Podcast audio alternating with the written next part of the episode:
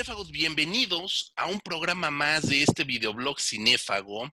Dixit, como le hemos puesto a esta temporada, es decir, queremos que los creadores cinematográficos, los que hacen cine, vengan y nos digan en sus propias palabras, pues sus avatares en el mundo del cine, qué hacen, qué no han hecho, qué les falta por hacer, en qué andan metidos, cómo es que se divierten en esta industria tan hermosa pero tan difícil. Y hoy nos acompaña un gran amigo, una de las personas con, la que, con las que más me he divertido en Tlalpujagua, sobre todo, en aquel eh, festival de Feratum, con el frío y el mezcalito, pues, siempre se agarran muy buenas pláticas. Mi querido Agustín Eloso Tapia, ¿cómo estás? Hola, ¿qué tal, mi querido amigo? Pues aquí feliz, feliz de estar en su espacio contentísimo y pues con muchas ganas de platicar, como siempre, de, de cotorrear y más en estos tiempos en donde hemos estado aislados eh, de alguna u otra forma, pues un espacio para poder intercambiar ideas, comentarios, chistoretes, lo que sea, pues siempre se aprecia y es bienvenido. Chistoretes sobre todo, en la vida hay que tomársela con humor. Oso, el motivo de esta, de esta llamada, de llamarte, de que estés aquí con nosotros, evidentemente es hablar del el reciente estreno de tu película. Tienes ahorita una película en cartelera, ahorita vamos a llegar directo a eso. Pero también platicar con nosotros. El oso Tapia, tienes este lema de que eres el más famoso de los cineastas desconocidos. Sí, es el director desconocido más famoso de México. Y creo que y creo que le hago honor a ese eslogan. Ahorita vamos a ver por qué. Ahorita vamos a ver por qué. Yo recuerdo, vamos a tener que quemarnos un poquito en la, en la edad. Este, Vamos a tener que quemarnos un poquito en la edad. Yo recuerdo que hacia principios ya de este nuevo siglo, hacia finales de los 90, 2000, comenzó a circular mucho y lo platicamos alguna vez, eh, Oso, eh, un falso tráiler, tú me dirás qué es, que se llamó Carroñeros. Sí. Y se hablaba de una película ultra gore, súper violenta, Carroñeros, no se la pierdan próximamente. Y era un falso tráiler, ¿no? Acerca de era un cortometraje, evidentemente, pero bueno, estaba presentado como el preview, el teaser que le llaman a una película pues que nunca existió, que fue Carroñeros. Y creo que desde ahí, si, si no miento, creo que desde ahí fue cuando el nombre de Agustín Eloso Tapia comenzó a adquirir una notoriedad tremenda. ¿Cómo surge todo eso? ¿Cómo te viene a la cabeza toda esta parte? Yo creo que sí fue a partir de ahí. Mira, Carroñeros es todo un tema. De hecho, cada vez que encuentro personas, o sea, después de tantos años, ya 20 años, de hecho, este, todos me preguntan, bueno, ¿y Carroñeros cuándo? ¿Y Carroñeros cuándo? ¿Y Carroñeros cuándo?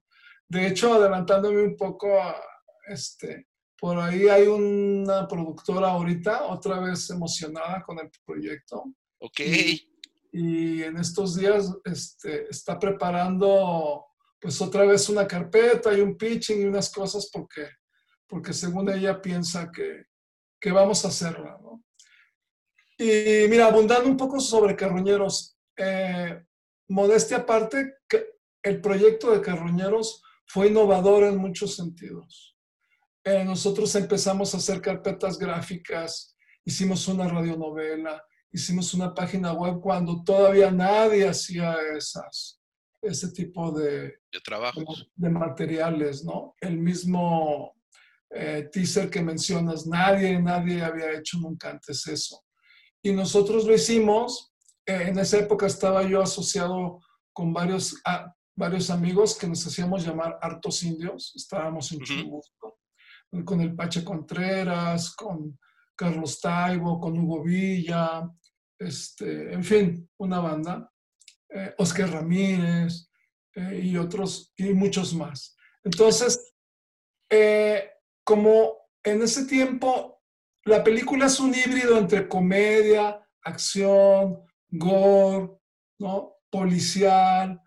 Eh, y en esa época todavía no se hacía mucho eso, no se hacía mucho eso aquí en México, ¿no? Entonces, este, nosotros, aparte de divertirnos, quisimos hacer una carpeta así como para explicar a los, a los productores, a los inversionistas, de qué iba la película. Hicimos un cómic, hicimos una, hicimos una maleta, que haz de cuenta que era una maleta médica así blanca con una cruz roja, y entonces en el interior traía un DVD, no, perdón, que DVD, que ocho cuartos, un VHS, ¿sí? con el pseudo trailer y con un y, y, también con un pseudo documental que por desgracia perdí no lo he encontrado yo hice un pseudo un pseudo documental con en las ambulancias de la Ciudad de México. Entonces haz de cuenta que hice un documental donde parecía que sí existían los carroñeros. Entrevistaba yo a los conductores de las ambulancias a los paramédicos. Estuve en la Cruz Roja. Y, y entonces el, el, VHS traía ese material. Había un, había un CD que traía una radionovela que hicimos y, este, y varios temas, el rap de los carroñeros, emergencia. Y luego, incorporado al, al guion, venían unas páginas de cómic donde también se ilustraban unas escenas de la película y, y, algunos de los personajes. Entonces te digo, todo eso llamó mucho la atención, por eso me invitaron a la Cineteca para que presentara el proyecto, una cosa muy poco frecuente que te inviten a hablar de una película que todavía no se ha hecho. Entonces, bueno, como que, como que se creó todo un mito alrededor de la película, ¿no? Estuvo a punto de hacerse, iba a hacerse a lo grande, este, iba a ser una coproducción con Lola Films en, en España, eh, una compañía, la compañía de Jorge Rivero, que ahorita no recuerdo cómo se llama, en, los, en Los Ángeles y aquí en México, Altavista, cuando recién estaba empezando. Entonces, bueno, fue todo un fenómeno, como tú bien dices, ¿no? Sí, yo recuerdo haber visto notas de periódico y, reportajes y todo, y uno siempre estaba esperando a ver cuándo sale la película y a ver cuándo sale la película, y seguimos esperando. Pero qué bueno que comentas que existe ahí existe por lo menos un, una luz al final, ¿no? De que Carroñeros finalmente vea la luz, está increíble. Y te comento otra cosa rápido. Por favor, es tu espacio. Para pasar a otra cosa. Uno, uno de los grandes, bueno, dos de los, de los problemas que se enfrentó Carroñeros es a que, por un lado, en esa época no se hacía, te digo, ese tipo de cine aquí en México. Eso solo lo hacía Robert Rodríguez o Tarantino, toda esta gente, ¿no? Y, y por otro lado, aún para los parámetros, aún, aún actualmente, ahora ese criterio ya ha cambiado y medio te la pueden creer, pero lo que sigue siendo un problema de esa película es que es muy cara.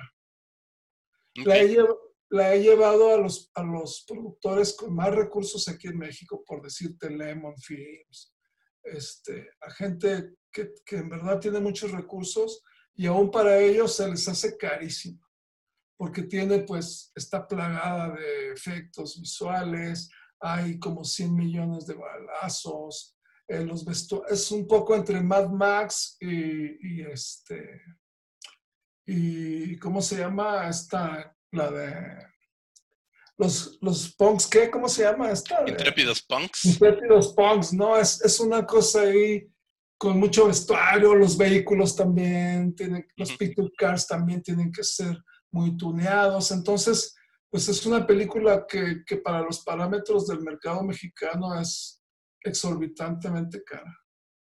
Ok, bueno, sí, lamentablemente no tenemos los recursos de otras cinematografías y eso pues pega, ¿no? Pega durísimo. Sí y después de, Carroñeros, cinco años después, viene este, tu ópera prima, tu primera película, que es Club Eutanasia, en el 2005. Y una peli, a mí me parece una película eh, que no encontró el público que tendría que haber tenido, porque si hay algo que no ha explotado el cine mexicano, es el humor negro.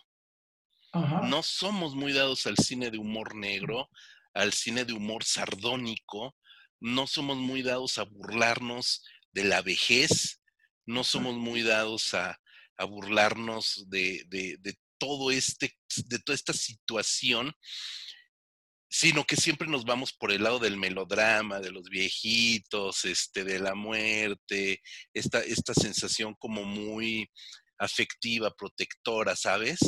Y nos falta tener ese humorcito negro. Yo recuerdo la peli, la vi un par de veces, no, la verdad es que no la he vuelto a ver, la vi un par de veces, la vi en su momento, la vi después. Ay, ¿qué, ¿por qué no conectó con el público? porque creo que a la peli le faltó tener ese, ese punch durísimo como, como tienen quizás en el cine español, para que una película como Acción Mutante, donde hablas de, de freaks y de hechos y de eh, gente fea, la gente vaya y se mofe de ellos y disfrute con ellos y empatice con ellos. Aquí la gente creo que te, tacharon ahí como de qué mala onda este cuate se está burlando, ¿sabes? ¿Qué, pasó? ¿Es el público? ¿Era la época? El 2005 tampoco podemos decir que estuviéramos en el oscurantismo ni nada, ¿no? No, no. Se supo... Es que es lo que te digo. Mira, yo creo que fue una, desde mi punto de vista, este, creo que fue una mezcla de dos cosas eh, una, la que tú mencionas, que de pronto el público mexicano, eh, hablo del público en general y con todo respeto, está muy acostumbrado a, ver eh, dos o tres o cuatro tipos de historias y, no, y no salirse de ahí, ¿no?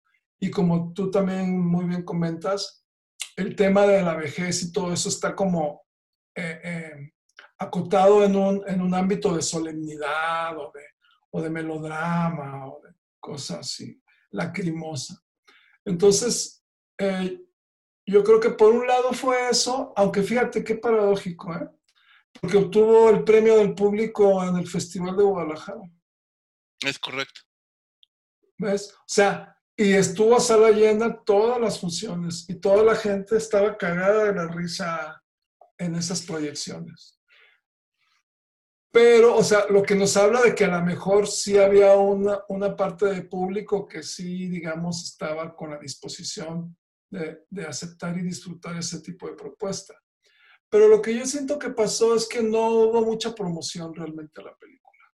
Yo creo que los encargados de promoverla, de distribuirla, no le vieron, o sea, no le vieron mucho, no le vieron mucha rentabilidad, no le vieron mucho potencial y, este, y no, la, no la promovieron como yo pienso que, que debían haberla promovido. Siento que le faltó moverla más. De hecho, actualmente este, no está en ninguna plataforma porque hay una cosa ahí rara que quedó, los derechos quedaron ahí como en el aire por una cuestión ahí jurídica, taca, taca, taca. Y entonces, este, solo existe pirata. ¿No? ¿No se editó formalmente en DVD? Sí, la, de hecho la, distribuyó Paramount, de hecho. Y este, pero después de que se acabó, que, que por cierto, by the way, le fue muy bien. O sea, se acabó la edición, sacaron otra edición. Este, en el mundo del piratismo también le fue muy bien. y este, sacaron, ya sabes, hasta la versión remasterizada. Okay. Y este, pero te digo, eh, siento que de alguna manera eso, por un lado como medio incomprendida y por otro lado medio no, no distribuida, ¿no? Sin embargo, por ahí anda y es medio un poquillo medio de culto por ahí a veces, o sea, mucha gente lo recuerda y siempre es por ahí como una referencia, pero yo creo que tienes razón, yo creo que pudo haber tenido más impacto y más difusión y haber hecho más eco. Sí, yo estoy totalmente de acuerdo. Después de eso, viene un periodo donde te dedicas a hacer tele, ¿no? Quizás la gente, los que nos están escuchando, creen que, que del 2005 ahorita no hiciste nada, ¿no? lo cual pues, eh, muchas veces necesita uno, bueno, los directores, pues los creativos, uno, uno, uno qué, ¿no? digamos que los creativos, directores de cine, necesitan constantemente los reflectores, la nota de prensa, salir en el noticiero, desfilar por un festival de cine, etcétera, etcétera, para que la gente, los recuerdos, sientan que están activos. Pero tú te fuiste al mundo de la televisión como guionista, eh, realizando también algunas cosas para tele, y si, si dices cuáles son los proyectos en los que has estado, la gente va a identificarlos de inmediato, porque han sido proyectos eh, con mucho pegue en tele. Sí, bueno, el, que más ha tenido, el que más tuvo proyección, por ejemplo, fue la de Héroes del Norte, ¿no? que, yo estuve en la primera temporada. Pero, pero antes de hablar de eso, me gustaría decirte de, de, un, de, una, de una película que hice junto con la que entonces era mi pareja, Ana Soler. Claro, tu documental. Hicimos un documental que se llama Los días sin Joyce, un diario imaginario. Ese lo hicimos totalmente independientes. Y, y, dentro de lo que cabe, dentro del mundo del documental y de lo independiente, le fue muy bien.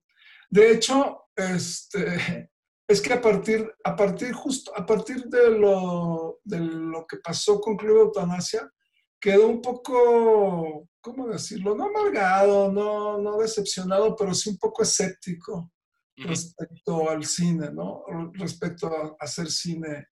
Porque, porque mis propuestas siempre, no sé si, no, no digo que sean buenas necesariamente, pero mis propuestas suelen ser excéntricas.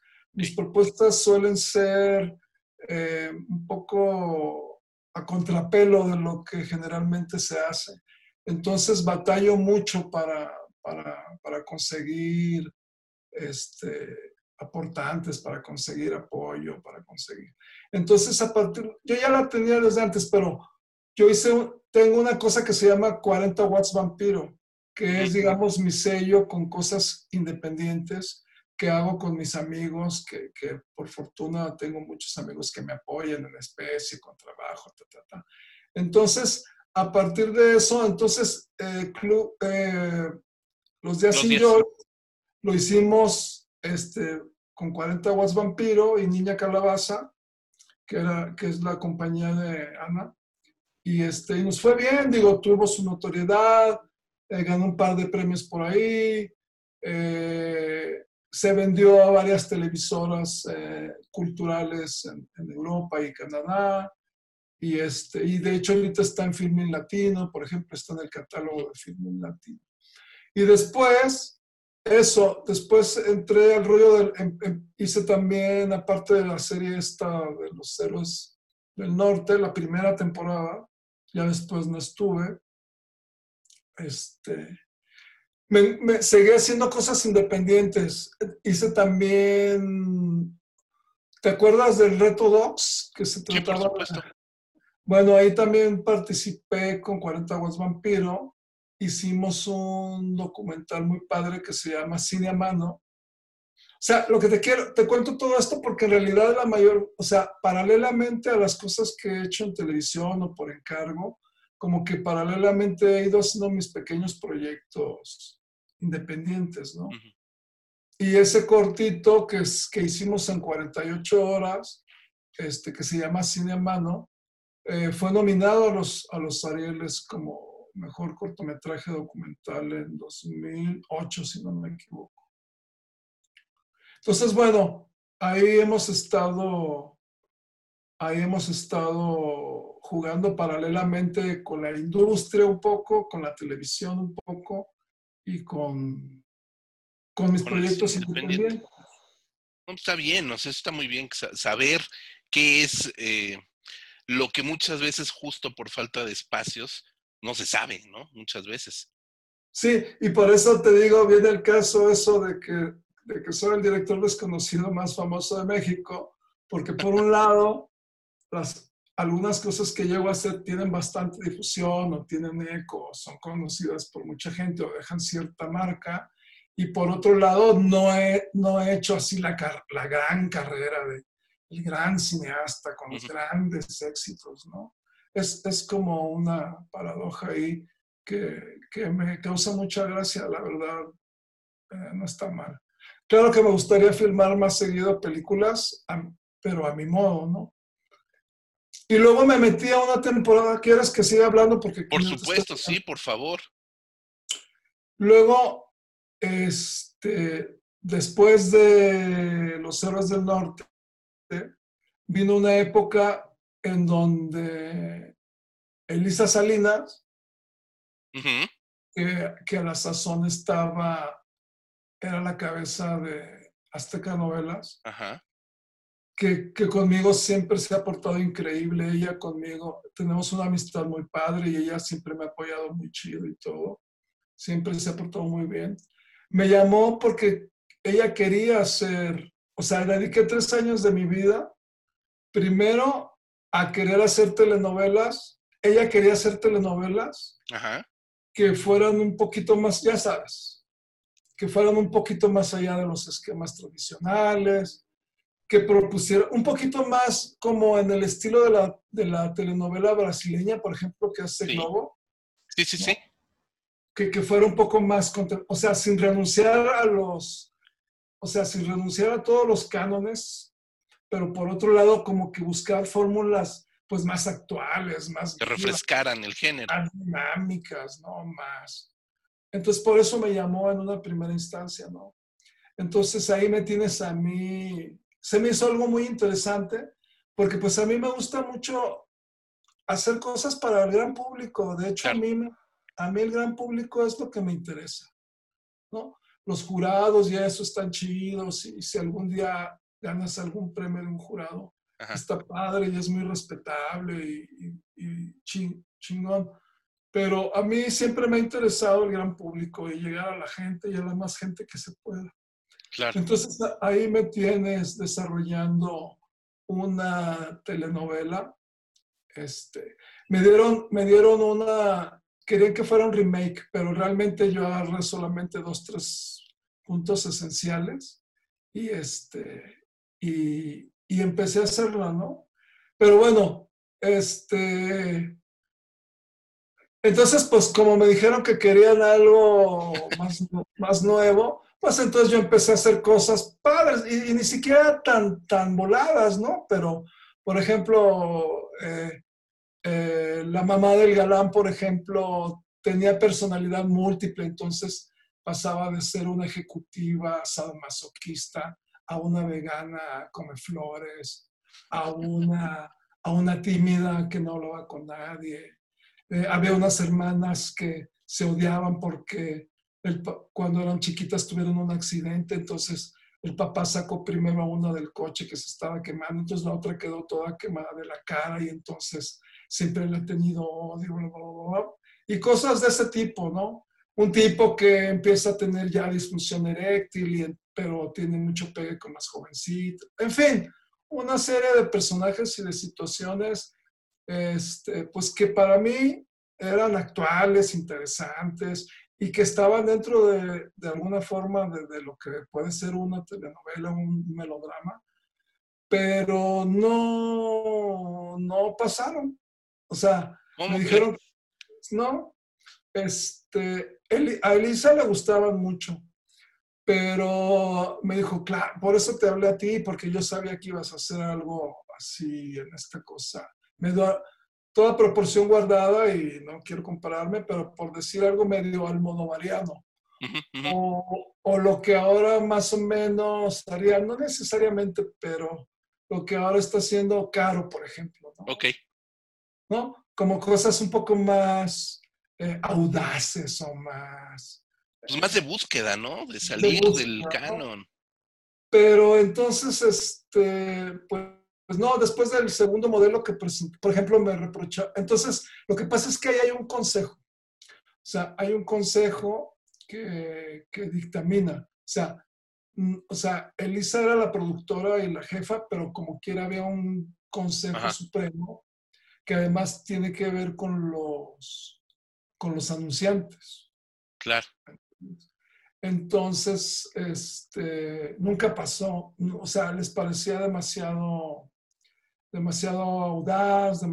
Eh, por ejemplo, les preocupaba mucho que los personajes femeninos, así con estas palabras las recuerdo muy bien, era muy preocupante para ellas que los personajes femeninos no tuvieran como principal objetivo el matrimonio.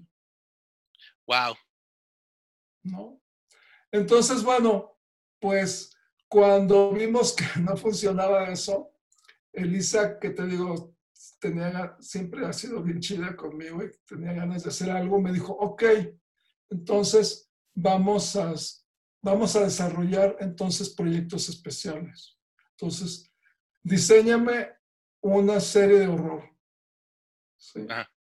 Entonces, para, para no abusar del micrófono y no dar tanto detalle, pasó más o menos lo mismo. Eh, diseño una serie de horror, que además era un proyecto muy padre porque pues, yo lo quería hacer a la, a la manera de Masters of Horror o, o, algo, o sea, quería invitar a varios guionistas, quería invitar a varios realizadores, ¿no?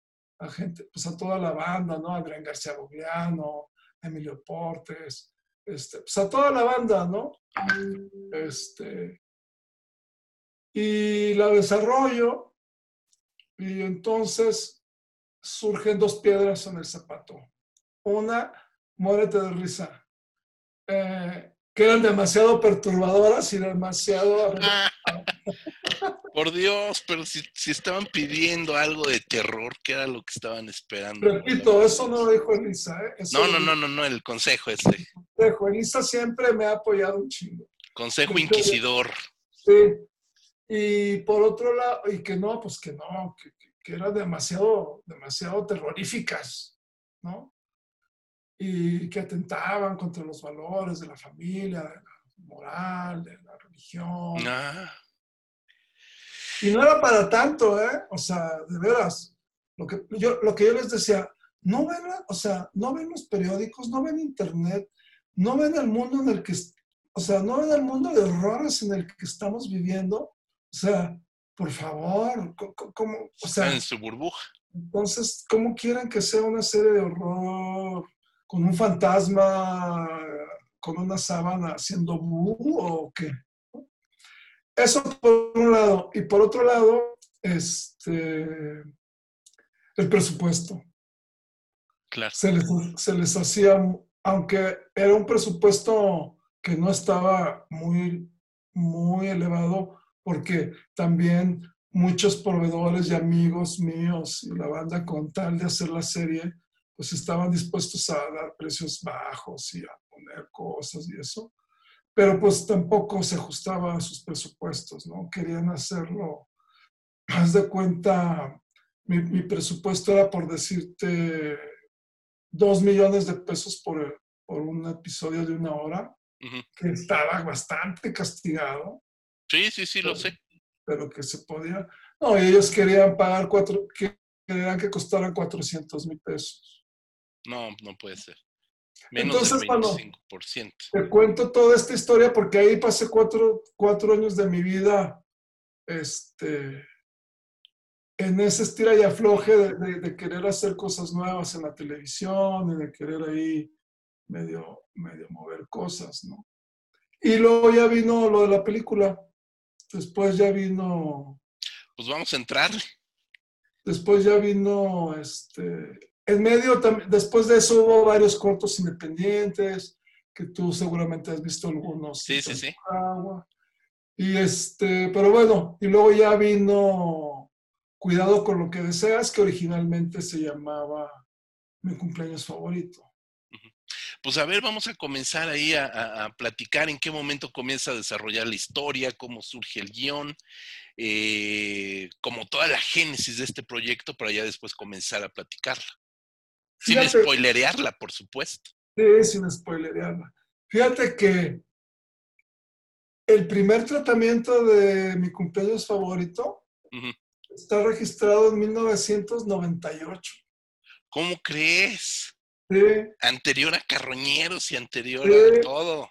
Sí, ese iba a ser, ese plot iba a ser el episodio de una, de una serie de televisión. Ok. ¿no? Y entonces, después de que no se hizo la serie para variar, me gustó mucho el plot y entonces decidí escribir el guion.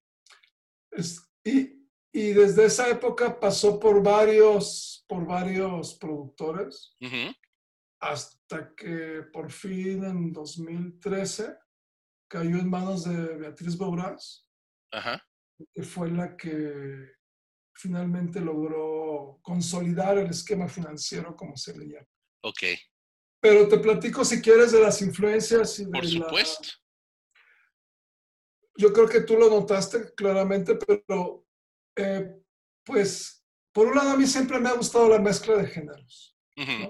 ¿no? sé si te has fijado, pero siempre me gusta, este, porque siento que me gusta explorar, no, no, no me gusta, o sea, es también paradójico, porque por un lado, soy muy clichésoso, o sea, ha, hecho mano de clichés, de cánones muy clásicos, pero por otro lado, según yo, trato de darles la vuelta y trato de, de reacomodar los de otra forma, trato como de revolcar la gata de una forma que, que, por un lado estén presentes esos cánones, pero por otro lado darles un twist diferente, ¿no?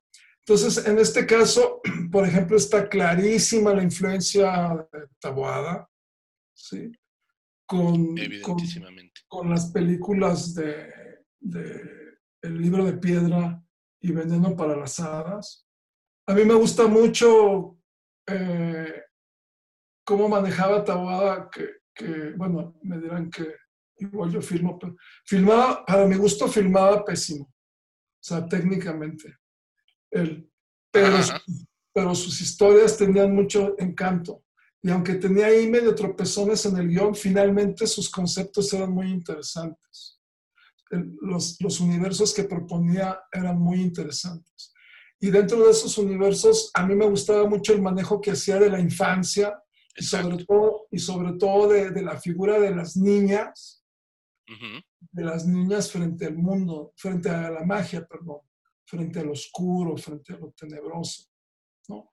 Entonces, por ejemplo, hay, hay mucha influencia de, de, de, Tabuada en este, en este guion. ¿no?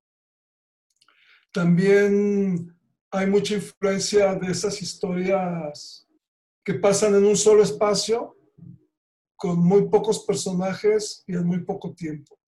También me, me ha gustado siempre ese, ese formato. ¿no? De hecho, el otro día lo pensaba y Club Eutanasia también. También. También es así. Es un solo espacio y personajes y en un tiempo muy corto pasa todo. Entonces, como que repetí de alguna forma ahí sin querer. Más bien, Eutanasia repitió eso porque Eutanasia se escribió después de este. Y, y por otro lado, tenía muchas ganas también de hacer algo con un muñeco fantástico, tenía muchas ganas de hacer. Siempre me han gustado mucho las historias, ya sabes, donde el muñeco del ventríloco toma vida, ¿no? Y controla la vida de su amo. O de los muñecos que en la noche, antes de, antes de Toy Story, los muñecos que en la noche cobran vida también y hacen cosas malas, ¿no? Entonces también tenía muchas ganas de hacer algo con un muñeco que cobrara vida, pero pero no quería hacerlo maléfico. no, quería, no quería hacerlo Chucky, no quería hacerlo Puppet Master. Quería, quería hacerlo ambiguo, quería hacerlo misterioso, quería hacerlo seductor y, y que no supiera realmente, que estuviera siempre en el filo del bien y el mal, como que finalmente no supieras qué, qué papel estaba jugando al final de cuentas, ¿no? Y este, entonces, digamos, y el universo de los teatros guiñoles, del teatro dentro del teatro, del cuento dentro del cuento, como sucede en la película.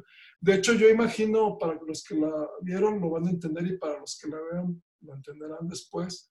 De hecho, yo imagino a los espectadores del cine como viendo un teatro guiñol dentro de un teatro guiñol. O sea, como, que, como que como que es un juego de espejos de relatos que se van, que se van, como cuando te paras en, frente, en medio de dos espejos y tu imagen se va, se va multiplicando. Eh, por eso me interesó también crear eh, la línea narrativa también del teatro guiñón. Por un lado me interesaba mucho por, por la cuestión estética, porque a mí también siempre me ha gustado mucho toda la estética del, del, guiñón, de los escenarios eh, francamente teatrales, ¿no? infantiles, y por otro lado, eh, ese desdoblamiento de la narración, ¿no? O sea, estás narrando eh, desde otro universo paralelo lo que sí es verdad o no es verdad, o es la imaginación, o, o es una representación diferente de lo real, etc. ¿no? Entonces, digamos que esos a grandes rasgos fueron como los núcleos de, de, que me llevaron a escribir esa historia. Y se ve perfecto porque e, e, efectivamente, entrando ya un poco a desmenuzar la peli, mira, yo no sabía que tenía tantos años el guion, ¿no? Y bueno, pues sabía que te habías tardado un, un rato en poderla levantar, sobre todo por cuestiones de presupuestos, lamentablemente. Siempre sucede, ¿no? Pero no tenía idea de cuánto tiempo tenía la historia. Pero sí veo que hay esas referencias que has mencionado que son obvias. Bueno, a lo mejor no son tan obvias, son obvias para la gente que está más acostumbrada ¿no? al, al cine de género, que conoce este, este género. Si no, eso también funciona muy bien en la película. Si no tienes referencias de Tabuada, de su cine, de sus personajes, eh, de los muñecos, de todos modos la película funciona, te cuenta una historia, que eso principal, es lo principal, no necesita, las referencias están ahí, pero no se sostienen de ellas, o sea, a final de cuentas es una historia que, que se cuenta muy bien, se cuenta sola. Eh, por supuesto que arranca la película, no, no vamos a spoilerearla, por supuesto, pero la película arranca como si fuera un diálogo, ¿no? También. Entonces, este, es una primera trampa porque lo que viene después no tiene absolutamente nada que ver con, los escenarios del giallo, pero también ahí coquetea un poco, ¿no? Es una película que te va soltando estas pistas, te va soltando estas, estas cosas y que una vez que pasa todo este, este prólogo donde conoces a los personajes, mamá, papá, hija y tío, que son los cuatro personajes principales de la... Hay un par de personajes, este, eh, uno sobre todo, ¿no? Eh, secundario, pero son estos cuatro personajes. Y la historia, si, corrígeme, según yo, se transcurre en 48 horas, ¿no? Este, transcurre en 48 horas esta, esta historia de tiempo efectivo, ¿no? De principio a fin de, la película, pero incorporas también ese otro tiempo, ¿no? Que es donde vemos las elucubraciones de cada uno de los personajes.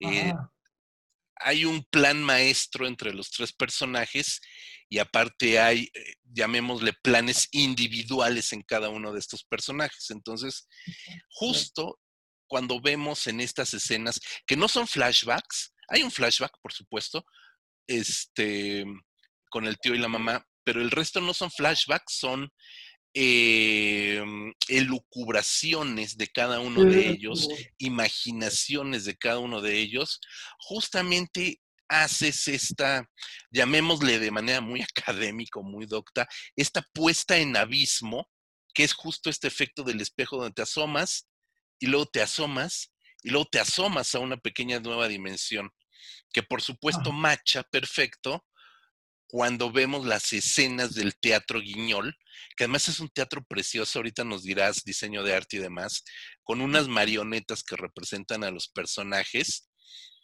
y ves la escena con los actores, ahorita mencionaremos los actores, por supuesto, Fernanda, Fernanda Castillo, este, eh, eh, la otra pareja protagónica de varones, pero ves también a los títeres cómo se espejean lo que está sucediendo.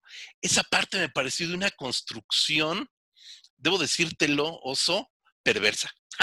porque, porque justo el espectador. Gracias, gracias, gracias. el espectador que somos nosotros, los que estamos en, en la sala, este, somos el personaje de la niña que está viendo también esa parte, ¿no? Que está viendo ese... ¿Cómo lo sobre... Exacto, exactamente. Y de alguna manera, esa... Pues lo que todo el mundo sabe y decimos de los niños, ¿no? Esa inocencia infantil, este mundo, es una niña, yo soy muy malo para calcular edades, oso, pero es una niña como de 10 años, 8, 10, 8, ocho años, te digo que soy pésimo para calcular edades. Este, esta niña de ocho años, pues está en este periodo en el que está creciendo y en el que está comenzando a perder la inocencia infantil. Es el momento en el que te das cuenta que papá y mamá ¿no? Y que el tío, y que, exacto, o sea, vas perdiendo un poco esa, esa capacidad de asombro porque te das cuenta de la realidad. Y al mismo tiempo sigues teniendo toda esa parte infantil que te permite creer y voltear y ver a Helekin. Asustarte porque no sabes qué está sucediendo y después abrazarla y, quererla.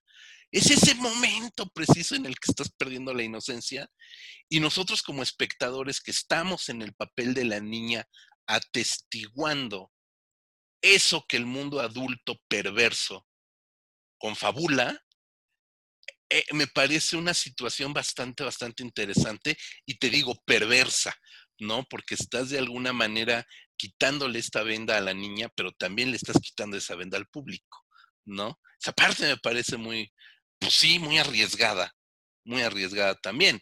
Mm, ah, se necesita la complicidad del, del público para lograr también esto, ¿no? Qué, qué, padre que comentes eso, me da mucho gusto porque esa, esa es una de las intenciones de la película. De hecho, la película es muy oscura. La película es muy, mal, es muy maléfica. Eh, aparentemente, para los, que, para los que buscan gore, para los que buscan un horror extremo, para los que buscan un horror obvio, puede ser una simpleza pero tratando de no spoilear, pero, pero si tú te pones a analizar, como tú dices, lo que realmente pasa en la película es algo totalmente perturbador. ¿No? Totalmente. Porque, es un duende, por decirlo así, un ser, más que duende, un ser mágico, un ser sobrenatural, que por un lado en un plan divertido, pero por otro lado en un plan hasta perverso, le hace que una niña justamente abra los ojos a la perversidad del mundo. Y no solo a la perversidad del mundo, sino a lo que son realmente su papá y su mamá, por ejemplo. Entonces, ese era uno de los aspectos, comentando de paso, que hacía difícil, por ejemplo, que los inversión, a, los, a varios inversionistas les parecía horrible eso.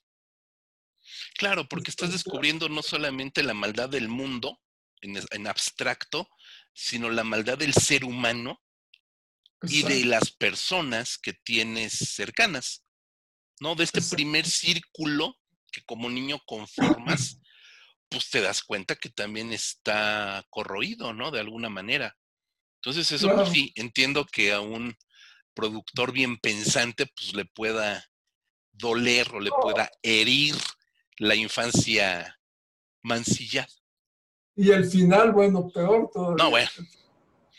Que ya sabemos que es el mayordomo, como siempre. Exactamente. Entonces, todavía eso tampoco decía, no, pero es que ¿cómo va a ser así? Les digo, pero pues es lo lógico, es, es donde tiene que desembocar todo, ¿no? Es lo lógico, exacto. Entonces, qué, bueno que menciones eso, porque te digo, yo también insistí mucho en que, en que no la mercadearan tanto como de terror. Ah, me, ganaste la palabra, Uso. Creo, que esa película definitivamente es de género fantástico, es una fantasía oscura, es un cuento de hadas malévolo, es, una, eh, fantasía noir, por decirlo así. Exacto, exacto, es una fantasía noir. Y el hecho de que la venda, no sé, ah, cuando comencé a ver el material, cuando comencé a ver la promoción, esta película se iba a estrenar en abril, si mal no recuerdo.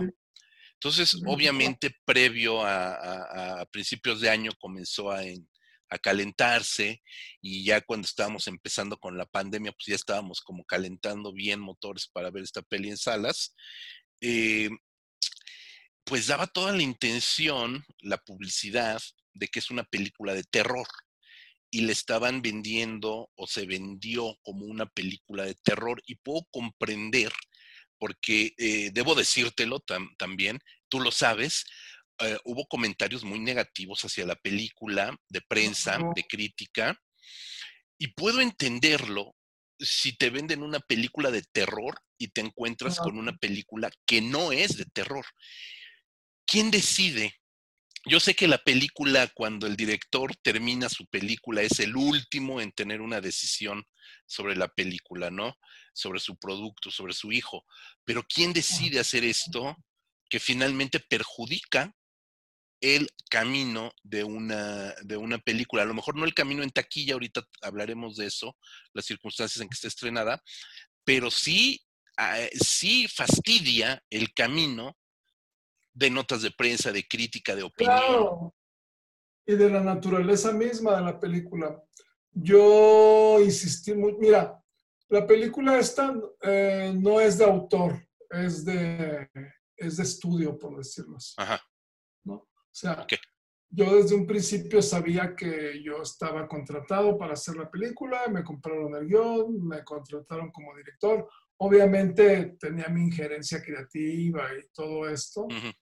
Eh, por ejemplo, el corte y todo eso sí fue tal y como yo quise. Eh, pero yo sabía, ya me habían advertido y yo sabía que todo el aspecto de la distribución y la promoción, yo no iba a, o sea, podía tener voz, pero no necesariamente voto. Ok.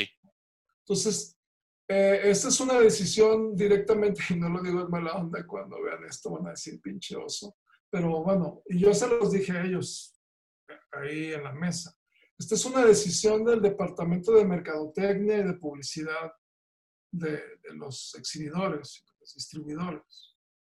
Yo les dije, es un arma de dos filos quererla vender como de terror, porque el público que va a ir a ver, que además el público de terror es totalmente ortodoxo, el y rudo. El público de terror es exigente cuando le dicen que va a haber algo de terror y con todo derecho. Yo les dije, se van a decepcionar. Entonces, ese aparente gancho, porque ellos lo que veían es que iba a ser como desde mi punto de vista, no alcanzaron a comprender nunca bien el espíritu de la película. ¿no?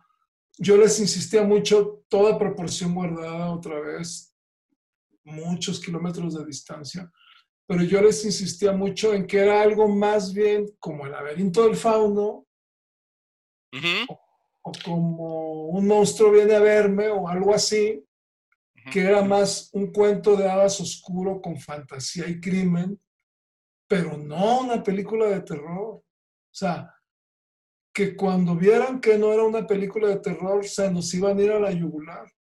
Y que mucha gente iba a decir, ¿qué mierda es esta de terror? Terror mis huevos, porque esto no tiene nada de terror. Insistí, insistí, insistí, pero no fui tomado en cuenta. Al final del día, ellos tomaron la decisión de seguirla moviendo así y pues bueno, ahí están esas consecuencias que, que tú estás mencionando. Pues sí, porque toma incluso el personaje de Helekin, que ahorita pues ya me platicarás también quién lo hace y todo. Este es justo un personaje de un cuento de hadas en el más puro estilo de los cuentos de hadas clásicos. Un personaje que cobra vida eh, evidentemente el, público, perdón, uno como público de inicio no sabe si es la imaginación de la niña, una niña que además es fanática del cine de terror, no sabe si es producto de su imaginación, no sabe si realmente está eh, obrando en, la situación real de la trama, este, lo descubrirás evidentemente con, con la película, eh, pues te lo quisieron vender y justo lo acabas de decir, te lo quisieron vender como si fuera Puppet Master, como si fuera Chucky, como si fuera un personaje de, eh, incluso en algún sitio en website me se atrevieron, mejor dicho, a, ponerlo en la misma canasta de la muñeca maldita de vacaciones de terror. Sí, y el personaje por cierto, ¿eh? me dio mucha risa. El personaje es otra cosa es otra cosa porque eh, tira, para otro, tira para otro lado ese personaje. Tiene un peso específico bien importante, más allá del cartel y más allá de, lo que quisieron hacer con, el muñequito eh, en términos de mercadotecnia y publicidad. Tiene un peso específico ese, ese personaje, pero que tampoco va hacia la estirpe de muñecos malditos o de muñecos sangrientos. Es otra cosa. ¿No? Lo repetí hasta el cansancio eso. Y, y, se me hacía raro porque pues ya habían visto cortes de la película, habían visto el guion y estaba clarísimo que no iba por ahí, ¿no? Estaba clarísimo que, como tú muy bien dices, me gusta mucho esa palabra, es de otra estirpe, es, es, obedece a otro, a otro universo, a otros principios, ¿no? Pero les costaba mucho trabajo acabar de entender eso. Entonces, bueno. Pensaron que tenían otra Anabel ahí en potencia. Pues sí. Y, y, a mí se me hace más, digo, si yo hubiera querido hacer una película de un muñeco maldito, pues con todo gusto la hago y me encantan y me caen muy bien y me fascinan. Pero por un lado ya tenemos suficiente de eso, ¿no? Y por otro lado, pues a mí lo interesante era, este, era este justo este giro, esta ambigüedad, esta, esta variante, ¿no? Pues sí, sí que tendría que haberse respetado también en los cánones, ¿no? Porque coincidimos, Oso, el público que le gusta, que nos gusta el cine de terror, pues somos hardcore, ¿no? Y a, ti te encanta el cine de terror también, güey. Entonces, este, pues cuando vas a ver una película de terror te quieres asustar. ¿No? Quieres vivir la adrenalina del, hachazo, de la sierra, de la descuartizada, ¿no? Y si, y si te venden eso en una película, entras y ves otra cosa, pues sí sales mentando madres. Claro. Obviamente. No, obviamente. Eh, con todo, eh, eh, ahora sí que a pesar de, a pesar de, a la película le ha ido muy bien. Yo cuando comenzamos a, platicar por WhatsApp la posibilidad de esta charla, eso te, comentaba cómo había sentido el hecho de que se hubiera estrenado la película en este regreso a, a, esta nueva normalidad. Hay que decirlo a la gente a lo mejor. A lo mejor tenemos por ahí alguien que esté viendo este programa o que vaya a ver este programa en, en, en Timbuktu y no se entere muy bien de qué está pasando en México estuvieron cerrados los cines cuatro meses, cinco meses, eh, sin funciones cinematográficas, se separaron todos los estrenos, eh, separaron toda la actividad de exhibición, no solo de cines, de teatro, de, centros, espectáculos, etcétera. Y cuando se anuncia la apertura parcial de las salas cinematográficas, se ordena por cuestiones sanitarias que se abran las salas con un 20%, 30% de su cupo, de su capacidad. estamos hablando que si tienes una sala de, de 100 personas, pues solamente puede haber 30 personas, tan si 25 o 30 personas. A mí, en lo personal, en lo personal, eh, veo que empiezan a estrenar eh, películas de cine mexicano. No comienzan a aventar películas eh, unas de ellas de, corte festivalero, Amores Modernos, por ejemplo, de Matías Meyer, estrena inmediatamente, eh, bueno, se jalan una película que todavía alcanzó a estrenar antes de la pandemia, la de veinteañera casada y fantástica, algo así se, llama la una comedia. Eh, y, y, juntitito, juntitito estrenan tu peli que tenía fecha de abril, es de las primeras que entra. A mí me pareció, yo, José Luis Ortega, me pareció lamentable, me pareció triste que decidieran mandar películas mexicanas al matadero. Es mi voz, soy José Luis quien lo dice. Me pareció lamentable que las mandaran al matadero, uno, porque no ibas a poder gozar de una sala llena, no, todos sabemos que el efecto dominó, el efecto carambola, si vas al cine a ver este Avengers, llegas y están todas las localidades agotadas, te metes a ver la película que tenga boleto, a la película que haya. Entonces, de esa manera el cine mexicano muchas veces se beneficia, hay que decirlo. Muchas veces tu última opción, cuando ves que están Vengadores o cuando ves que está cualquier estreno de blockbuster. De carambola.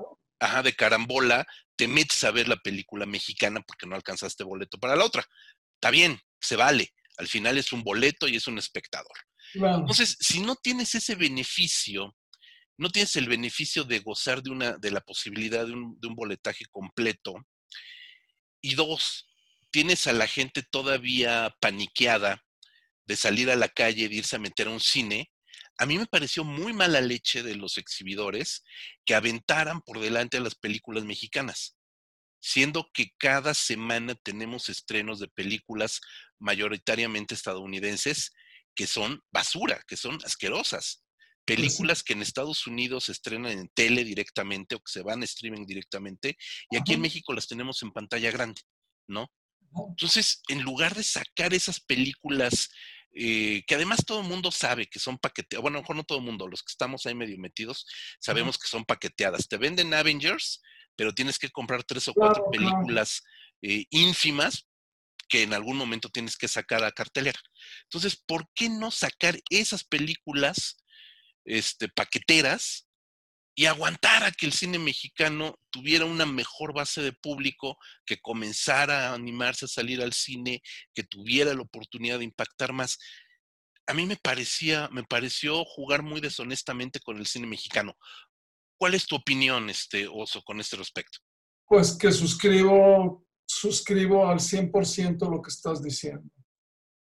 O sea, a mí me pareció terrible. Nosotros nos opusimos, o sea, en la medida de lo posible, pero más que oponernos, protestamos, porque finalmente no, yo, otra vez la misma historia, yo podía opinar, podía decir, pero pues finalmente mi palabra no pesa frente a un corporativo y frente a esas condiciones de mi contrato, ¿no?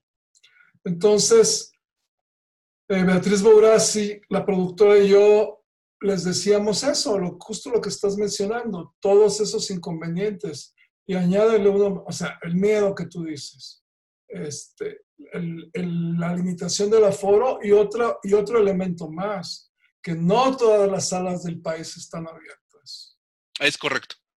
Entonces, y que no es poca cosa, porque es el, como el cuarenta y tantos por ciento de salas menos todavía. Entonces, todo en contra, todo en contra, todo cuesta arriba, ¿no?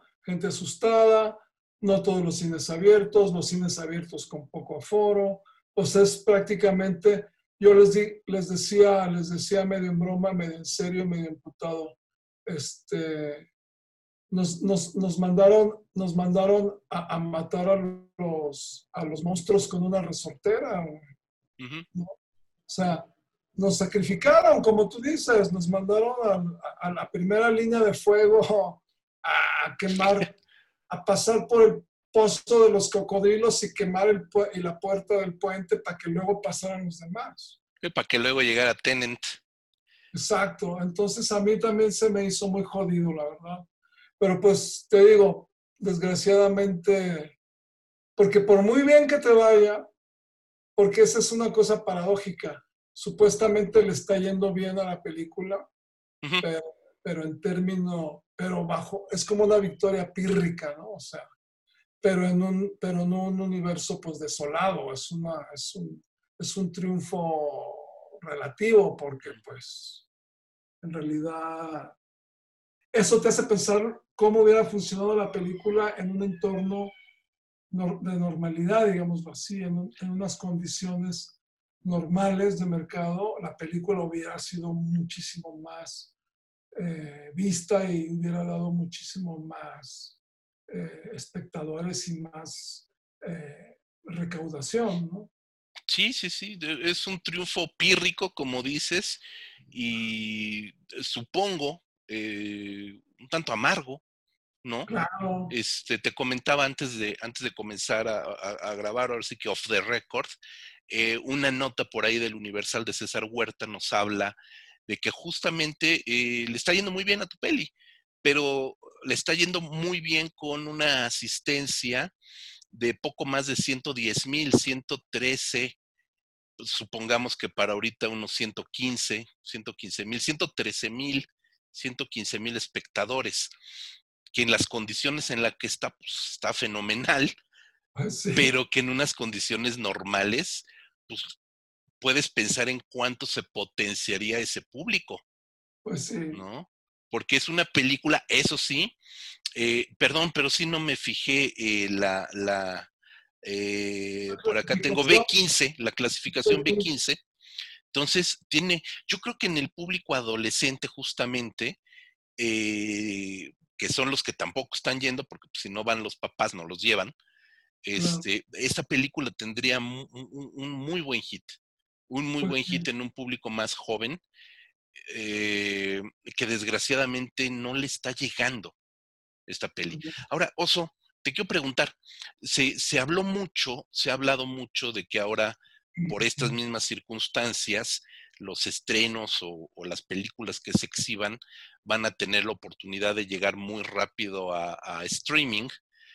Por lo regular, una película tiene que pasar tres meses como mínimo de su estreno en cartelera para que pueda ser vendida y exhibida en streaming. Eh, ahora se dice que van a ser tres semanas, que ya los tiempos de espera van a ser muy cortos. ¿Existe la posibilidad, hay negociaciones, hay algo que tú sepas de, ver eh, la película en corto tiempo en, en, streaming, perdón? Pues a mí me comentaron este, que, que ya la había comprado Netflix y que y que de hecho les surgía, porque están muy necesitados de contenidos como, como ha habido una hiper, un hiperconsumo, ¿no? Ahora por la, por la pandemia y el aislamiento y todo esto. Entonces como que las plataformas de streaming están eh, necesitando todo el tiempo, demandando todo el tiempo contenidos, ¿no? Y en una de las conversaciones que tuve, de hecho, me comentaron que ya Netflix había, había comprado los derechos para el streaming y que pensaban lanzarla hacia fines de noviembre, diciembre de este año. Eso es lo que escuché. No sé si, si lo hayan confirmado, si sigue en pie esa oferta, no sé, no sé si vaya a ser así. Pero yo pienso que de alguna manera, si no en Netflix, en alguna otra plataforma, supongo yo, que se buscará comercializar. Uno, porque es el camino prácticamente normal que siguen ahora casi todas las películas. Y dos, porque pues también va a ser una forma como medio de compensar un poco también, como buscar un poco más de recuperación ¿no? financiera para, para la producción. Claro pues esperemos verla muy pronto. Y mm, retomemos un poco el hilo de, la película en sí, de los valores de producción. Eh, algo que es sorprendente, sorprendente de verdad, es la calidad de los efectos eh, digitales con este personaje Helikin. Está, eh, está padrísimo, está súper bien hecho. Eso se hizo aquí en México, cómo se ideó, etcétera. Qué bueno, que digas eso porque le pusimos mucho empeño y, nosotros sabíamos, y bueno, yo sabía que si, que si Helekin, el muñeco este, se veía chafa, se derrumbaba toda la película, ¿no? Aparte está re bonito, físicamente está muy bonito. Sí, yo quería que fuera seductor, te digo, quería que fuera bello, quería que fuera una obra de arte, pues algo hermoso, ¿no? Entonces, este, ese eh, se diseñó primero en, papel y todo aquí en México con, ay, soy muy malo para los nombres, se, van a enojar conmigo. Eh, esto luego lo editas. Le ponemos el súper ahí con el nombre. Se me olvida el nombre del que diseñó el muñeco, que es este chico, ay, siempre se me fue su nombre. El que hizo también efectos y maquillaje especial, ¿cómo se llama? Es muy famoso. ¿Roberto Ortiz? Ándale. ¿Lo hizo Roberto Ortiz? Roberto Ortiz, bajo mis indicaciones, o sea, porque yo lo tenía muy claro desde que lo escribí. Entonces, ándale, vamos a hacer la toma aquí. El diseño de Helekin, desde que lo escribí, lo tenía yo muy claro que tenía que ser un muñeco seductor, ¿no? Ambiguo, fascinante, pero a la vez con una pincelada de misterio. Entonces, este, eso se lo platiqué a Roberto Ortiz. Él, bajo estas pláticas, empezó a mostrarme bosquejos. Llegamos a un acuerdo. Él, por cierto, es un gran artista y lo captó muy bien mi idea. Y bajo, el, y bajo esos bocetos, bajo ese diseño de dibujos y de modelado en 3D que hizo en eh, digital, nos fuimos a hacerlo a una, con una compañía de Barcelona que se llama Antaviana Films, que tiene su sede en Barcelona. De hecho, me eché dos meses allá este, trabajando la edición, por un lado, y el, el, diseño y, una parte de la animación del, del muñeco. Y durante el rodaje, la gente de Antaviana vinieron para asesorarnos para las escenas durante el rodaje, para, para, para decirnos en qué condiciones había que rodar y todo esto. Pero sí, efectivamente, ellos son, Antaviana Films son buenísimos. Hacen unas cosas extraordinarias.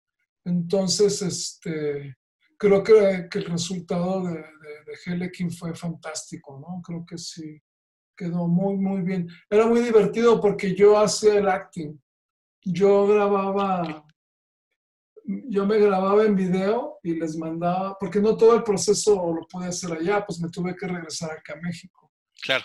Entonces, este, había unos actings que yo los hacía y se los mandaba, y luego también hubo otros que, que, que el hijo, Félix se llama, el, el jefe de animadores, eh, el hijo de Félix, un chavito como de 12 años, también me hacía propuestas y, conforme a lo que le platicaba también su papá, que es todo dar.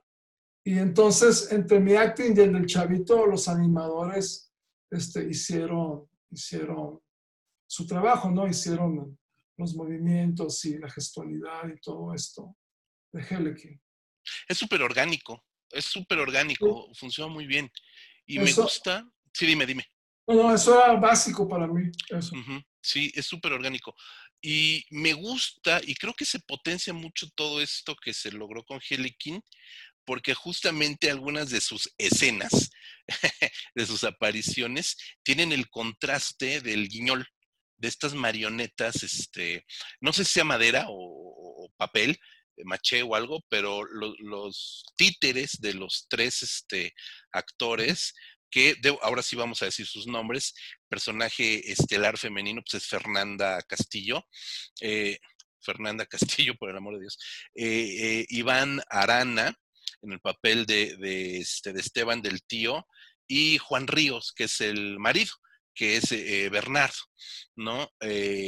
los muñequitos Guiñol, pues evidentemente representan a estos, a estos tres personajes Em, esos tres títeres eh, también son diseño tuyo, diseño...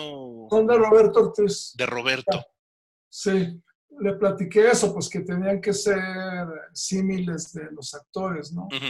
Entonces, el, Roberto diseñó todos los muñecos, eh, tanto los que salen en el acting como los otros, el ave, el diablito. Ya ves que por ahí se ven otros. Otros títeres.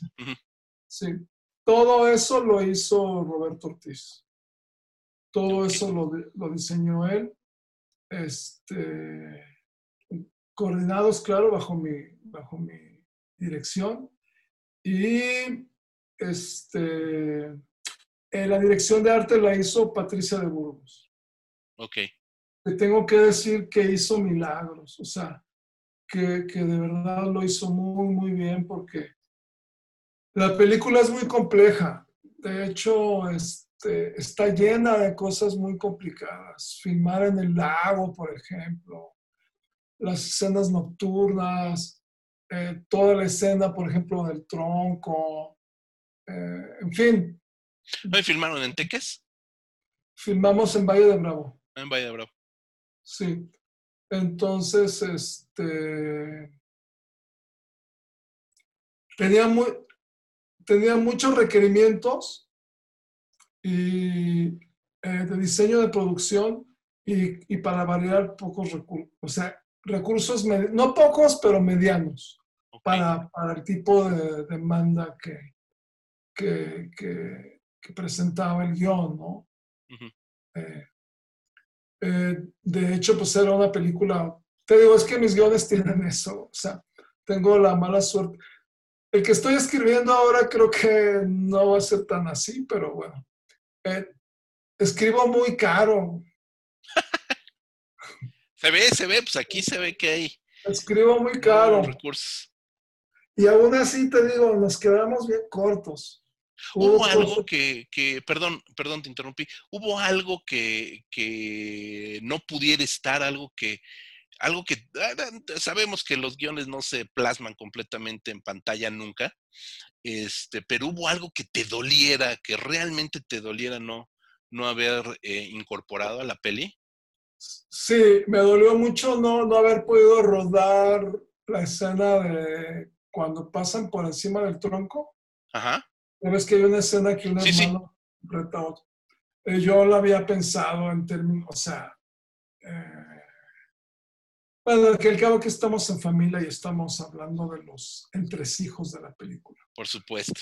Eh, no pude, o sea, no, por cuestiones de tiempo y de company moves y de recursos y todo eso que ya sabes, no, no pude filmarla como yo quería porque no pude encontrar realmente la locación adecuada para hacer los tiros que yo quería de lado. O sea, está truqueado ese, tronco. O sea, está, estamos a muy pocos metros, o sea, estamos realmente en una zanja muy pequeña.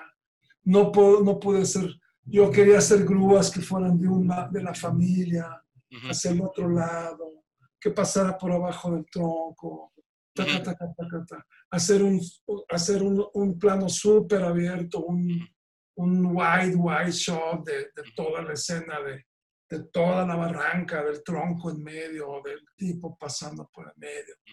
Pero pues no, no, no tuve ni la locación. O sea, porque por un lado encontramos una, pero pues estaba a tres horas de donde está, íbamos a estar el béisbol. Ah. Entonces, pues, luego por otro lado, échate, o sea, como yo la quería filmar, cuando menos iban a ser dos días para, para rodar ese ¿no? Otra cosa que también me dolió no haber podido filmar con, con más precisión y con más tiempo, las escenas de los veleros. Ok. Las escenas de los veleros también estuve muy limitado. Porque, y, funcionan, ¿eh? No, no, se, no se ve... Ya, porque nos costó sangre y le echamos todo el alma. Pero no, sabes... Pero yo tenía planos más elaborados, más estéticos, eh, una, una, mayor riqueza de planos, pero pues también lo mismo. El poco tiempo de rodaje y, y que cuando, ya cuando estás en la madrugada en un lago con temperaturas, porque rodamos esas, todos los exteriores del lago en la noche del velero fueron en noviembre. Uf. Entonces, enfréntate a eso, enfréntate a que el velero, y claro, si no tienes técnicos, ¿no? Técnicos, marineros, pues, especialistas en eso, pues es mucho más. Si de por sí es complicado filmar en agua, este, imagínate esto, uh de la mañana, un frío impresionante, y no solo frío, haz de cuenta que la humedad era tal que todos, todos, o sea, teníamos que cubrir el equipo con plásticos y todos carnal, todos estábamos como que si nos hubieran echado con un rociador, todos mojados de la humedad que había. ¿No? Entonces, seca los actores. Eh, mantén el velero en una posición. Imagínate, el velero en una posición. Dos embarcaciones con la iluminación en otra posición. Yo en cámara con todo el combo de cámara y el videocist en otra posición. En un lago en madrugada, donde está soplando un viento cabrón, ¿cómo crees que íbamos a estar en la misma posición todo el tiempo todos? No, pues no había manera. ¿Sí me entiendes? Sí, sí, sí. Entonces, claro, pues se iban, iban pasando las horas, entonces ya tenías que ir resolviendo con, con, lo más elemental y con lo más básico y ya las florituras y ya esas cosas que habías pensado de pasar entre la vela y luego salir por el ancla y cacaca, pues ya no, ya no son posibles literalmente, ¿no? Claro. Entonces, digamos que esas, esas dos cosas en general fueron las que me, me... Las persecuciones también me hubiera gustado hacerlas un poco más largas, más detalladas, con más... Pero también eso, ilumínate todo el bosque en la madrugada. Claro. Entonces, te digo, era una película que, que, requería de más semanas de rodaje y por lo tanto de más dinero. ¿En cuánto tiempo la, la filmación? ¿Cuánto duró la filmación? Siete, siete, semanas. ¿Cuánto? Siete. Siete semanas. Porque para una película sí es muy poco. Sí, claro. Muy, muy poco. ¿Tus actores cómo? Sí, dime. No, dime, dime, dime. No, tus actores nada más, este, pues tienes a, a, a, a, ellos tres, a la niña, por supuesto, Valerie. Este, ¿cómo llegaste a ellos? Este, me, me dio, me, me causó eh, cierta gracia que los tres eh, actores, este, por supuesto, Fernanda, pero también Juan Ríos y también Iván Arana, eh, son muy reconocibles para el público porque los tres estuvieron en El Señor de los Cielos. Es ¿no? que hay algo de eso. Hay algo de ah, eso. Cuenta, cuéntame, porque sí está chispa. Sí. La película, la película tuvo muchos problemas. La película estuvo a punto de no hacerse. Ok. Estuvimos casi a punto de no hacerla porque surgieron una serie de situaciones ahí eh, que no viene el caso mencionar, pero que pusieron en riesgo entonces, pero cuando se activó, entonces se activó, haz de cuenta, lo clásico. Sí la vamos a hacer, pero ya en chinga, ¿no? Entonces, eh, el nombre de Fernanda Castillo salió porque, por un lado, necesitábamos una actriz solvente que, que resolviera bien el personaje que ya ves que tiene diferentes facetas. Y matices. matices. Y lo hace muy bien. Está extraordinaria, sí, sí. Fernanda. Muy bien, muy bien, muy bien, Fernanda, ¿no? Muy chida. Y, y, que por otro lado tuviera pues nombre, ya sabes, que tuviera cartel, porque desde el principio la película tuvo pretensiones de, de buscar una buena taquilla. Uh -huh. Entonces, este, pues Fernanda cumplía con esas dos condiciones, ¿no? De, de ser una solvente, versátil, eh, comprometida, tenía todo el perfil físico, para mí funcionaba muy bien. Y aparte, pues le gustó, aparte a ella le encantó el personaje, le encantó el guion, y entonces así sucedió, ¿no? Juan, Juan me gustó porque, porque bueno, pues ya lo conocía, es cuate de varios años, y, este, y su, su tipo físico hacía gusto, o sea, ¿Serio? O sea, para mí, serio, para mí cuadraba perfectamente con el personaje.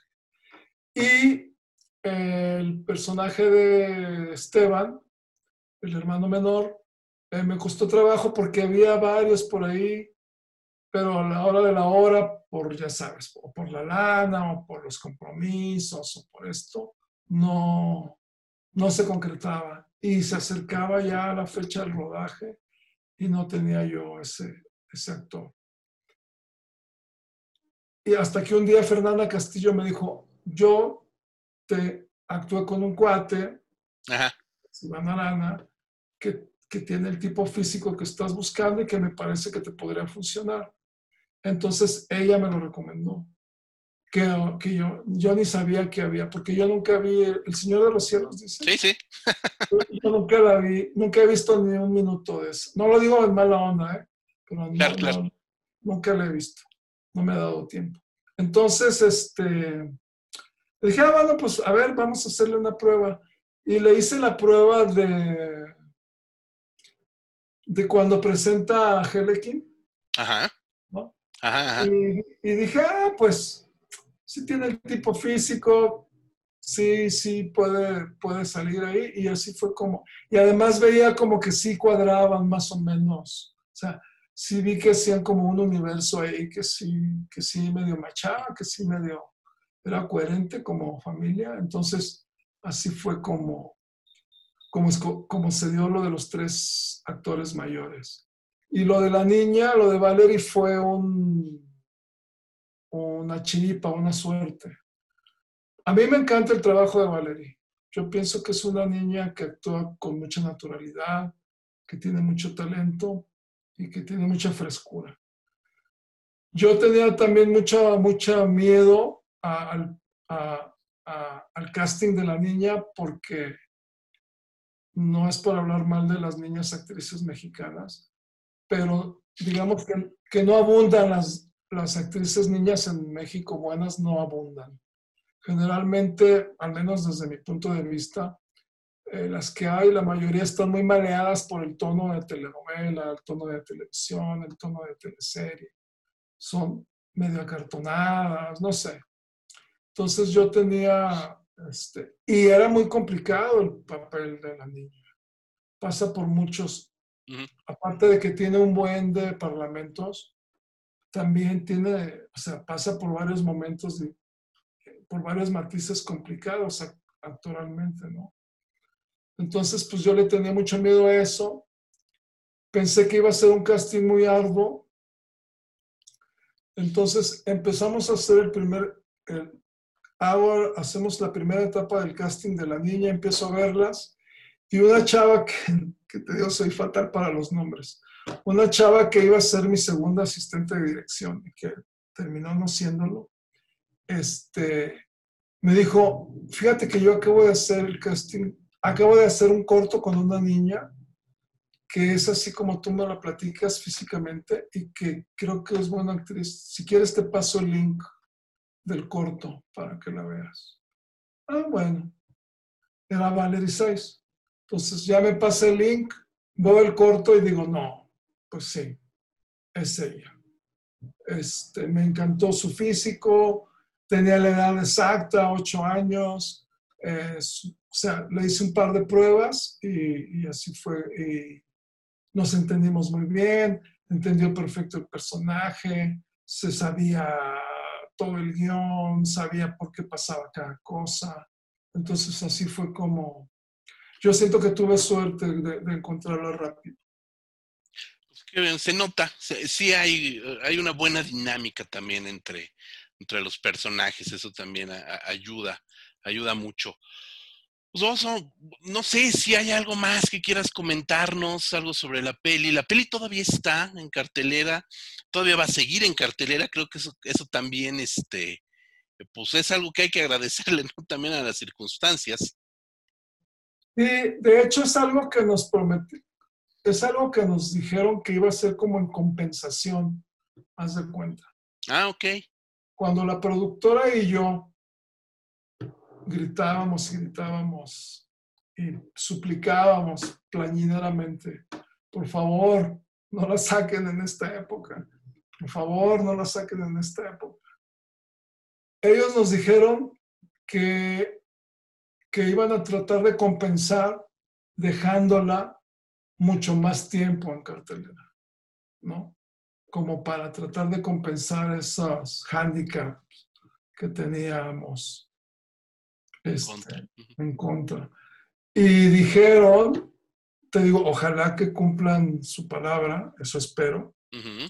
Y dijeron que además iban a ir como que, re- no, no sé si reestrenar sea la palabra exacta, pero que, que se iba a ir reestrenando en las ciudades y en los estados donde se fueran abriendo las salas.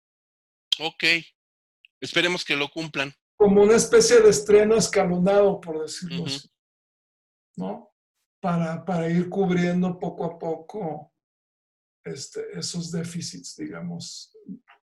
Ese, ese, ese pozo de serpientes al que nos lanzaron. Claro. Entonces, este, espero que, espero que cumplan con esa, con esa promesa y pues que de alguna forma eso ayude a mediar un poco la, la situación de, de, de, la promoción y de la, de la exhibición de la película pues esperemos que todavía corra con mucha cartelera. Qué bueno que comentas esto de los estrenos escalonados. Em, sobre todo porque la película tiene que encontrar su público más allá de la reseña o de la crítica. Sabemos que hay mucha crítica que se refiere con encono a todo tipo de cine mexicano, a todo tipo de cine mexicano, este, lo cual pues, me parece lamentable, triste. Eh, está bien, cada quien se gana el, ah. espacio como lo mejor lo, le plazca y le convenga, pero creo que al final de cuentas el público es el que termina dándole la, la razón o no a la crítica con respecto a la película, ¿no? Sí dejar muy en claro para la gente que está viendo esto o quienes nos escucharán también en la versión podcast, eh, no es una película de terror, no vayan pensando que es una película de terror, es una dark fantasy, una fantasía oscura, una fantasía noir, como bien comentas, un cuento de hadas malévolo, eh, una película que eh, va desmenuzando la, la maldad, la envidia que, que, puede existir entre distintos seres humanos, la capacidad fagocitadora y destructora que tenemos los unos con los otros. Y creo que esa es la mejor manera de entender esta, esta película. Y pues yo espero que en algún momento haya muñequitos de Helekin para poderme comprar un oso. Yo también, de hecho, este, espero poder fabricar algunos para repartirlos entre los amigos. Aunque sea de papel maché. Oso, algo que quieras comentar, ¿qué viene? ¿Qué viene? dices que estás haciendo otro guion, ¿hay algo en puerta? Sí, mira, antes de decirte eso, ya para terminar con cuidado con lo que deseas, diría que a pesar de los pesares, a pesar de todas estas cosas que no están jugando a favor de la película, este... Ah, paréntesis, eh, estuvo padre que quedamos en Sitges. Exacto, exacto, qué bueno que lo comentas, se me fue por completo. coméntalo, coméntalo. Sí, no en la sección principal, no en la, no en la gran sección, pero sí en una que se llama Brigadon, que es de cine independiente, de cine de búsqueda y todo, pero sea como sea, es una sección de las, Importante. De las oficiales y de las importantes. Entonces, pues eso habla bien de la peli, según yo, y, y porque además no la inscribimos siquiera. Este, ¿Ellos la buscaron? La, película quedó porque mandamos un work in progress a Blood Window. Ok. Entonces, eh, quedamos seleccionados. Entonces, dentro, en esos screenings, uno de los programadores de CGS la vio. Todavía no vio una versión pre-final. Le interesó y, y, nos pidió que le mandáramos la versión final la, vio y, nos invitó directamente. Entonces, este, pues eso se me hace que habla bien de la peli. Sí, claro. O sea, nosotros sabemos bien que yes, pues es sí, yes. es la meca del cine fantástico. Y reciben cientos de películas de fantasía. Entonces, el haber quedado en una sección del festival, pues a, a, mí y a todos los que la hicimos, nos llena de mucho orgullo y, pensamos que, es un buen logro, ¿no? Entonces, eso por un lado. Y lo que quería añadir también es que sea como fuere y sea como sea, pues me siento finalmente contento de, haber podido hacer una película, más o menos bajo mis términos. Me siento satisfecho de, poder eh, haber hecho mi discurso, mi propuesta, y, de haber podido poner en la pantalla, aunque sea en condiciones adversas, pues una, una, una historia con mi sello, con mi estilo y, con mi manera de ver eh, el, cine, ¿no? Entonces, pues finalmente es, es, es, de, es, de, celebrarse, aunque sea en términos, este, digamos que es una es una celebración eh, pandémica. Exacto, pandémicos tiempos para pandémicas celebraciones. ¿En qué estoy ahorita? Estoy escribiendo ahora sí, ahora sí una película, aunque mezcla un poquito género, pero ahora sí estoy, para que ya no haya problemas, ahora sí estoy escribiendo algo enteramente de horror. Ok. Ya, sin lugar a dudas. Sí, esta sí, esa sí es enteramente de horror. Con sus rasgos de... A mí me gusta mucho, eh, aunque me gusta mucho el horror y, la violencia gráfica y el gore y todos los spooky screams y todo eso, eh, pero también me gusta dotar de una cierta profundidad psicológica a los personajes también me gusta poner una cierta dramaturgia en, las tramas, ¿no? No nada más el, body counting y eso, ¿no? Pero entonces, pero aunque tiene su dramita y todo, pero esta sí, de hecho hasta te puedo decir el título que ahorita es totalmente, viene totalmente, queda muy bien. Y este título sí, no voy a dejar que lo cambien. Se llama Planes para el Futuro. Ok. Planes para el futuro. Entonces estoy trabajando en ese guion. De hecho, iba, estaba empezándolo cuando tuve el accidente. Entonces tuve que parar un rato, pero ahorita ya lo estoy retomando. Entonces estoy, estoy trabajando en eso. Un par de series por ahí de horror que, que, que, que andan ahí disque moviéndose, a ver si, si las compra por ahí alguna plataforma. Y, y en eso, pues dándole, dándole como siempre, ¿no? Está bien, no, no paras, eso es lo importante. Eso es lo importante, ¿no? Eh, muy pronto tendremos noticias de, lo, nuevo de los Otapia. Esperemos que sea mucho más pronto tu tercera película.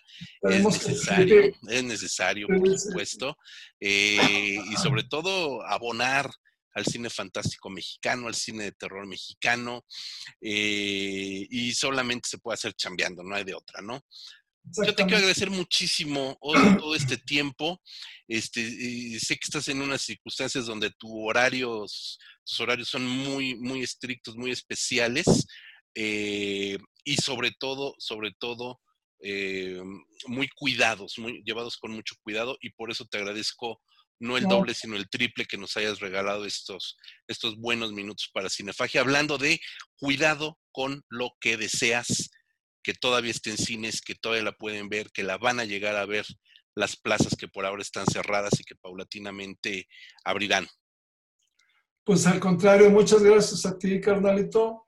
Ya sabes que te tengo en gran estima a ti, a toda la banda de Cinefagia y y pues para mí de verdad no es, no es una fórmula, para mí es todo un honor y un gusto y una dicha que me hayas dado este espacio y, poder compartir estas ideas con, con, los demás.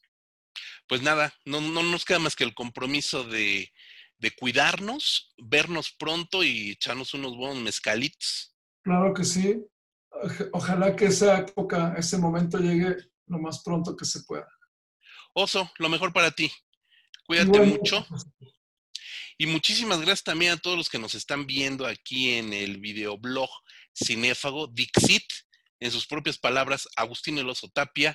Eh, para todos los que están también en podcast, en la versión audio, yo soy José Luis Ortega, www.revistacinefagia.com. Nos vemos y nos escuchamos muy pronto. Hasta la próxima. adiós. thank you